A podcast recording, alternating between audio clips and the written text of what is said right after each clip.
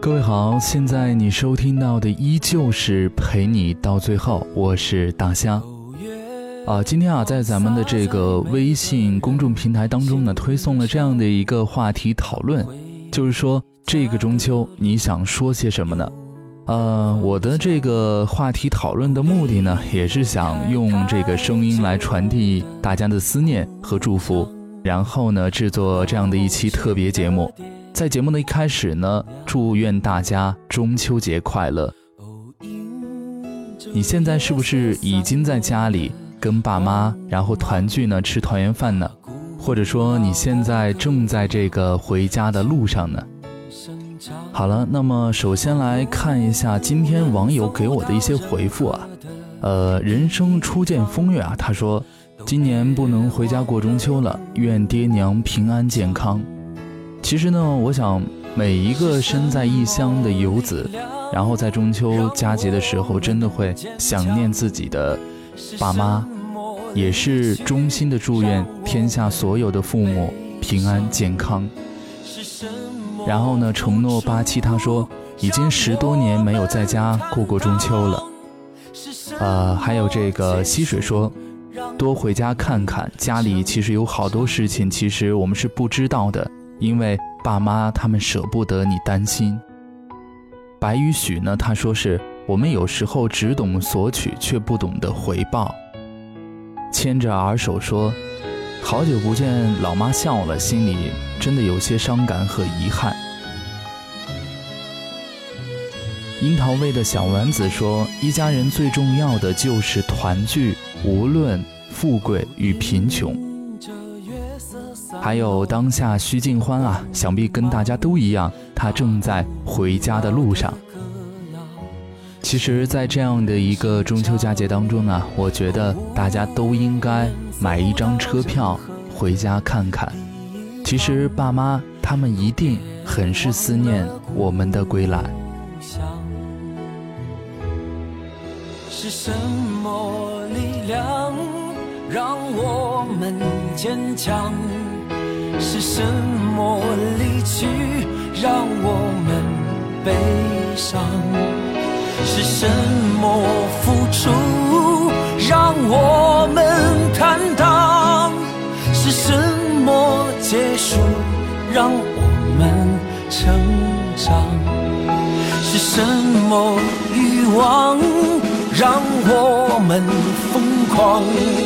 是什么距离？让我们守望，是什么誓言让我们幻想？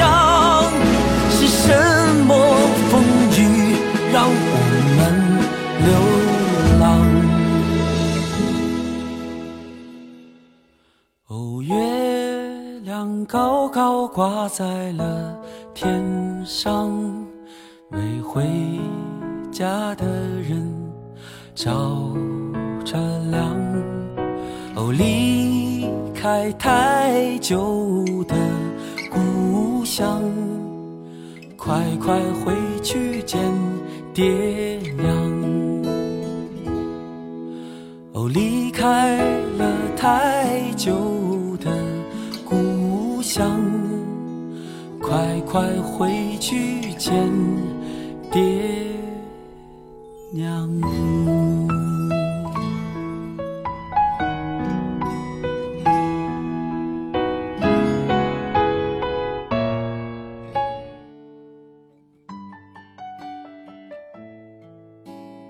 今天想要跟大家分享的这篇文章来自于小肥虾。你看，月亮的脸悄悄的在改变。中秋佳节前夕，中央电视台在新闻节目中推出《乡愁是什么》栏目。记者在全国的大街小巷中采访路人：“乡愁是什么呢？”一位来自宁夏话剧团的王老先生接受采访，他的家乡在北京，小时候印象最深刻的便是天桥的杂耍与曲艺表演。他说：“小时候喝豆渣儿，抹了嘴就奔向天桥，一整天都不愿意离开。”一场表演结束了，站在那里继续等待下一场。童年天桥的演出种下了他与文艺表演结缘的种子。现在故乡远在千里之外，再也回不去，乡愁变成了尘封于童年的记忆。我的一个大学朋友是山东人，十几岁考上大学，离开家乡，在北京待了七年多的时间。他在自己的豆瓣主页上称自己是鲁国人士，出生于齐鲁大地上的他，却在年轻时不想回去。我们时常结伴拍照，有次在街头，午后的太阳晒得人们慵懒无神，偶尔一阵风吹过，趴在破旧木板床上的老汉毫无感觉，一动不动地接着睡。树上零落的叶子仿佛在向风儿招手，迎着风就那样飘落下来，掉落在路边的一个炸了线的娃娃身上。街道这边的棚户区与对面均价六万的学区房呈现鲜明的对比。我想这些人的乡愁在哪儿呢？我来到南京已经有三年。有朋友说你对南京没有归属感，我想，什么是归属感呢？在陌生的城市买了套房成了家就有归属感了吗？那也未必。其实城市对于我来说，如果喜欢，无论在哪里都有归属感。就像零八年的北京奥运会前夕，马路异常干净，每天都是晴空万里。坐上公交车，戴着黄色帽子的大妈在喊：“里边里边有座。”我只需要坐一站路，甚至大部分时间都是走过去就到了五道口。那里无论白天黑夜都是熙熙攘攘，各国的留学生扎堆，在北大、清华以及北语逛游。就像一三年的南京，那时候我基本认识了南京的大街小巷。作为同事的哥哥姐姐们乐意带我出去玩，他们会嘲笑我不能喝，喝多了就直接趴在桌子上睡觉。我去广州路的先锋书店，就像回到了万盛书园，永远那么安静，永远让人心生敬畏。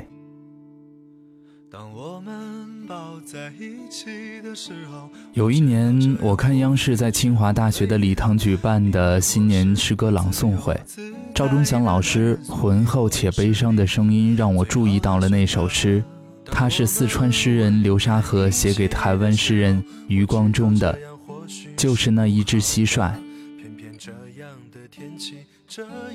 它让我想起了月饼，想起了桂花，想起了满腹珍珠的石榴果。想起大概是零三年的中秋之夜，那时的我还读高一，赏月吃月饼。于是那个晚上，我们跟着老师爬了这个小城除了山以外的最高点，难以掩盖自己的兴奋的感觉，仿佛那个晚上整个小城的烟火都为我们而明。再也不怕不远处的山上有灵火，更不怕担心明天的作业写不完。我想，那就是我们的归属感。今天下午，南京还是愁云笼罩，青奥会结束，雾霾又照常出现在古都的天空里。到了晚上，突然拨云见月，想必老天也不愿意打扰这人间的清幽。执意把温柔的月光洒满人间，一期一会，好歹算是个团圆。巷子里灯光暗淡，月明星稀，保安睡在躺椅上闭目养神，身边的狗早已进入梦乡，他手里的收音机还在唱。这次不是小苹果，也不是月亮之上，是应景的，放了一首。当时的月亮，王菲唱：“回头看，当时的月亮曾经代表谁的心，结果都一样。”于是，我们会哭，回头仰望，月儿依旧明亮。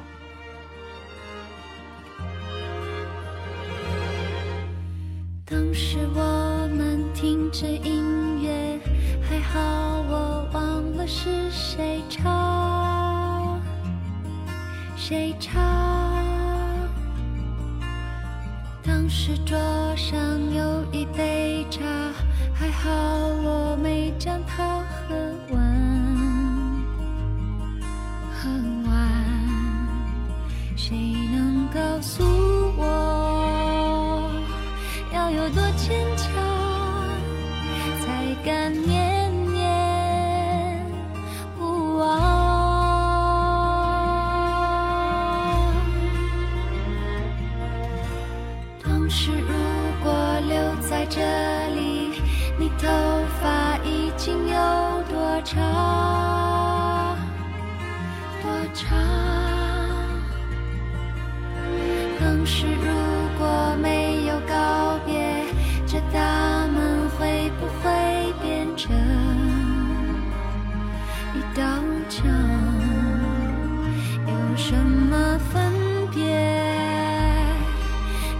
呼吸的